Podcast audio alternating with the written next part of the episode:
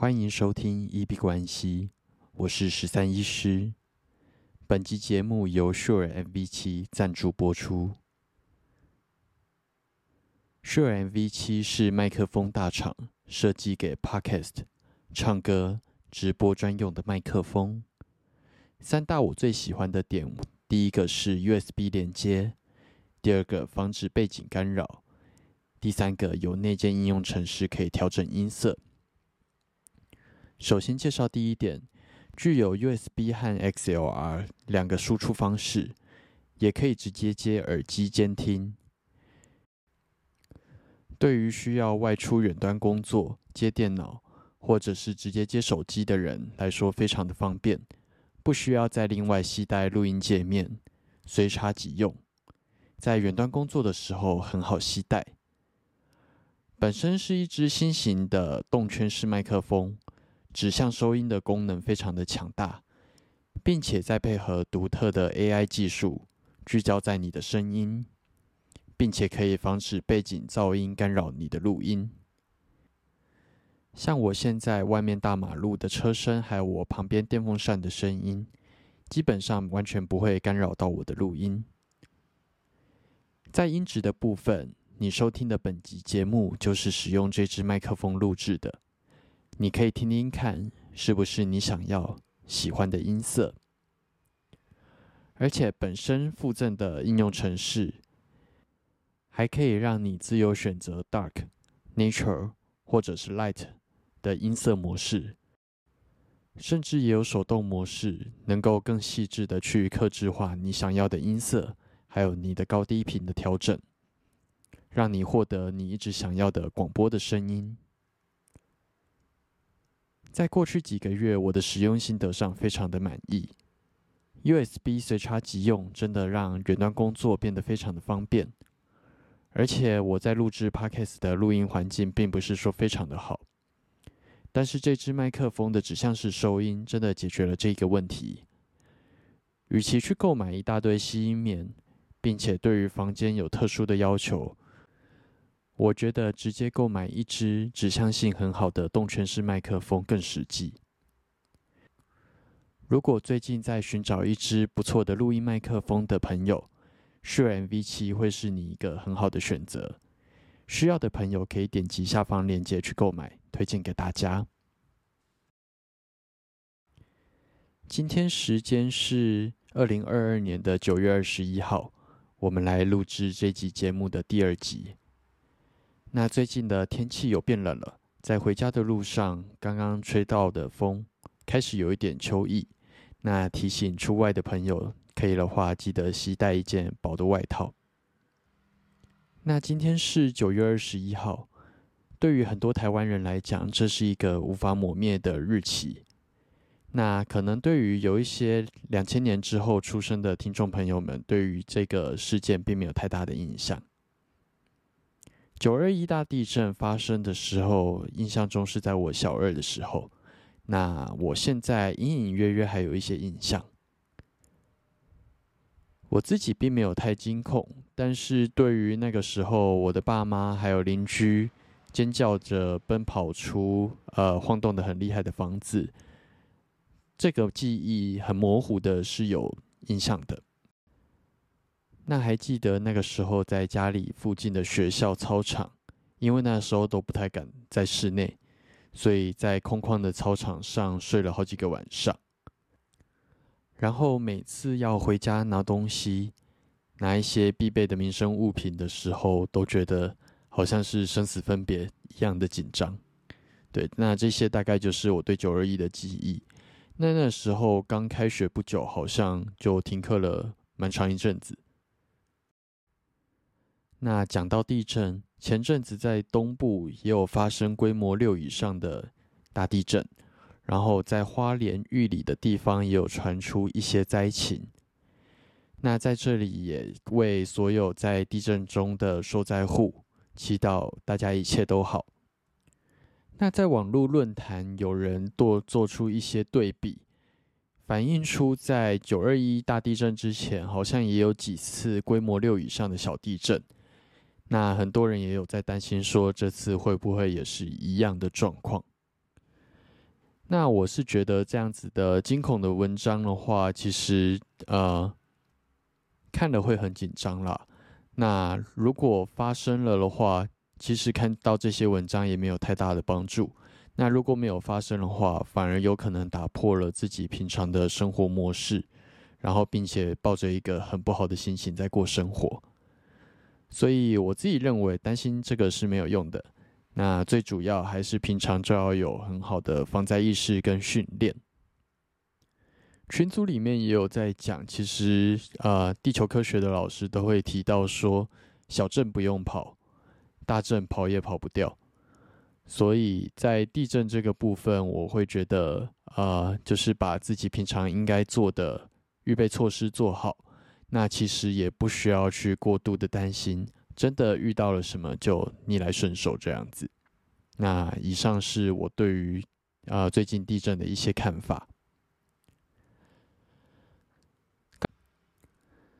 那刚刚其实忙了一个小时，花了一些时间在选。Podcast 的托管商，呃，也就是所谓的 Host。那主要我在选择的是台湾两个最大在使用的华语平台，First Story 或者是 Sound。就是去比较了一下这两个平台，它提供给我们这些 Podcast 创作者的功能。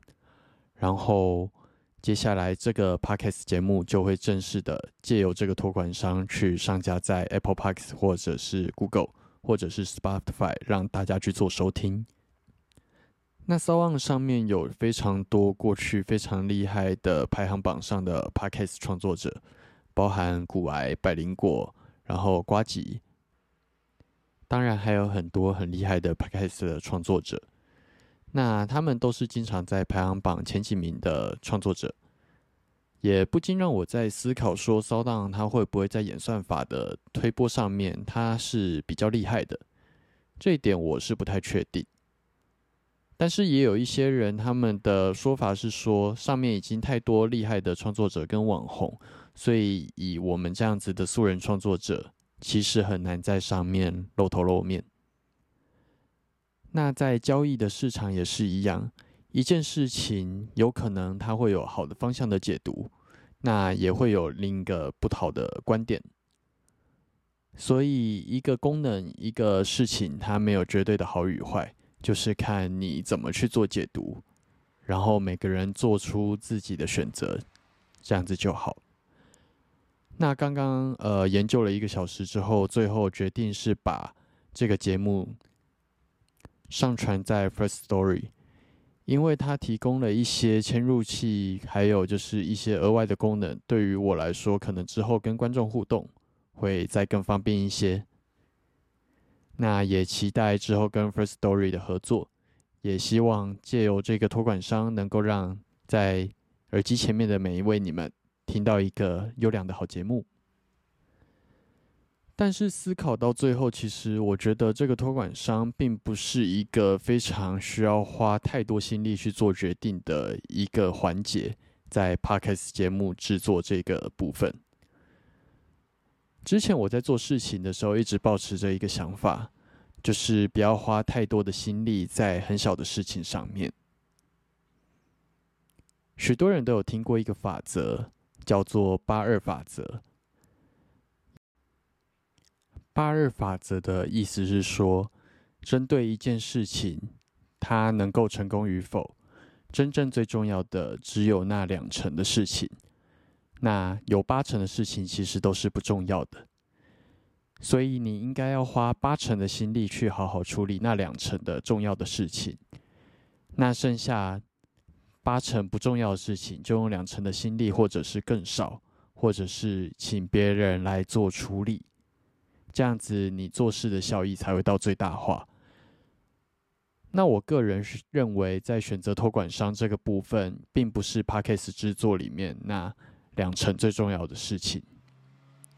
只要选到一个不要太差的托管商，能够顺利的把节目上架，其实就非常足够。那针对一个节目，它能够能不能够长久的经营下去，我觉得还是看创作者的热忱。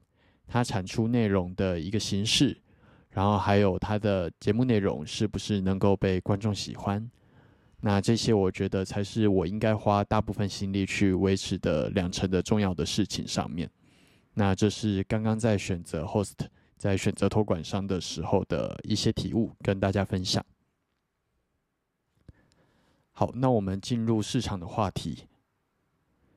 啊，美国联准会在周四会公布美国九月升息的幅度。那在前阵子公布 CPI 高达八点三的情况下，那预计应该还会再继续升息来打压这个通膨。好，那我们来看币圈之前一样，先稍微看一下美股的状况。标普五百在录制当下是三千八百六十八点，那今天仍然是往下走，但是收了一个很长的下影线。试图在突破三千八百六十这个关点，但是以整个走势来说，目前仍然走在一个空头的状况。那均线看起来也有准备往下发散的趋势。那我们先来关注大哥比特币的部分，在日 K 的部分，低点仍然在一个盘整，但是在最近的这几根 K 棒。可以看到它越来越低，那似乎也准备走一个空头的趋势。K 棒的部分，昨天虽然收了一根很长的下影线，但是今天仍然出现了一根很大的 K 棒，想要再次去挑战一一万八千五百这个关卡。以我手上的均线来说，它仍然是一个向下发散的状况，所以这些都符合一个空头的走势。那我认为下一个关键的价位其实是现在很近，就在一万八千五百啊左右。那如果突破了这个关键价位，那可能近期的支撑都破的差不多了，那可能就是还会再往下走一段。切到小一点的时区，我们来看四小时 K，可以看到低点越来越低，那所有的高点也都没有办法收复，看起来连盘整都没有。那这空头的走势是还蛮明显的。那以 K 棒来讲的话，空方的力道比较强，所以最近如果要布单的话，我会比较以空头的布单去做处理。那在四小时 K 比较小的呃时区里面，它的均线向下发散的更加明显。那在这个下面一样，仍然没有一个比较好的支撑位。所以我想，近期的关键点位就会在呃，跟刚刚日 K 看到的一样，一万八千五百点的部分。如果突破了，那可能我们就会需要寻找下一个呃比较困难的支撑。二哥以太币的部分，它的走势比大哥的波动在更大。那这一波领跌，就像上一集节目提到的，领跌的部分主要还是二哥。在合并之后，它就一路往下。以技术面来说，一样低点越来越低，那它的空头走势比大哥更加的明显。而且在最近几根的日 K 都一直出现非常大的大黑棒，那偶尔出现的红棒也完全没有办法收复前一根出现的黑棒。那可以看到空军的力道非常的强大。以日 K 来说，这里的均线刚纠结完，那目前看起来也是要准备向下发散。以目前判断的价位来说，我认为下一个比较关键的价位会是在一千零三十。所以这一波如果盘整之后仍然是往下的话，我觉得它应该就是到一千零三十甚至破千的状况。那如果我要设计单子的话，我会进到更小一点的时区去看。那以四小时 K 来说，啊，一样是低点越来越低，然后高点完全没有办法收复，空头走势看起来比大时区更加的不妙。那也看得出来，以以太币来说，它现在是比比特币在更加的弱势的。细看 K 棒的部分，最近的一根把上一个回踩几乎是完全吃掉了。那均线也比大时区更明显的向下发散，所以这里一样是一个非常强大的空头趋势。那若不单的话，我一样是会以做空为主。那我认为下一个关键的价位，其实现在的一千三百五十点还蛮关键的。它在这里大概出现了两到三根的 K 棒，那它呃，所以我会估计它如果往下突破的话，第一个它可能到的价位是一千一百九十三，那再往下就是到刚刚日 K 的下一个支撑一千零三十的位置。那当然，以上都不是投资建议。只是以 K 棒，我认为它会往哪一边的几率比较大。但是当它往反向走的时候，我也会做好止损的准备。九月份我很久没有做单，因为一直没有出现我比较喜欢的形态。那今天我开了九月的第二单。那依照刚刚提到的，基本上我会比较是一个看空的操作，所以我今天有在一千三百六十的位置去做空。那很庆幸今天这一单并没有 formal，因为其实当它跌到一千三百四、一千三百三的时候，我其实很觉得说它的趋势成型，很想进去追价，但是在这时候追价，我认为并没有一个很好的风暴比，但是又很怕它继续下跌之后，这个价格就回不来了。那这些基本上就是心态去影响到你的交易技术的部分。你如果在那个时候 formal 去追价，那你可能这一波赢了，但是你没有一个很好的风暴比，那你的获利幅度可能不会太大。更重要的是，它可能会影响到你接下来交易的习惯。那将来哪一笔你也进去追价之后，那但是反过来可能有把你全部的资金全部亏掉的风险。所以很庆幸今天没有去追价，但是最后它还是有回弹到一千三百六、一千三百七的位置，让我抓到很好的风暴比去进场。所以目前我手上是有持着这个以太币的空单，目前我的止损大概会放在一千四左右。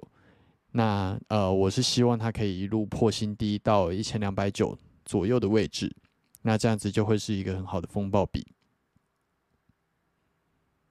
那以上都不是投资建议，但是还是要呃提醒做多的朋友，最近要小心，或者是干脆帮手不做。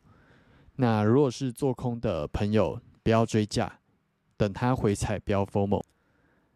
那本集节目因为还在申请托管商，那还没有办法在 Apple Podcast 或者是托管商那边的网站看到大家的留言，所以本集一样没有 Q&A。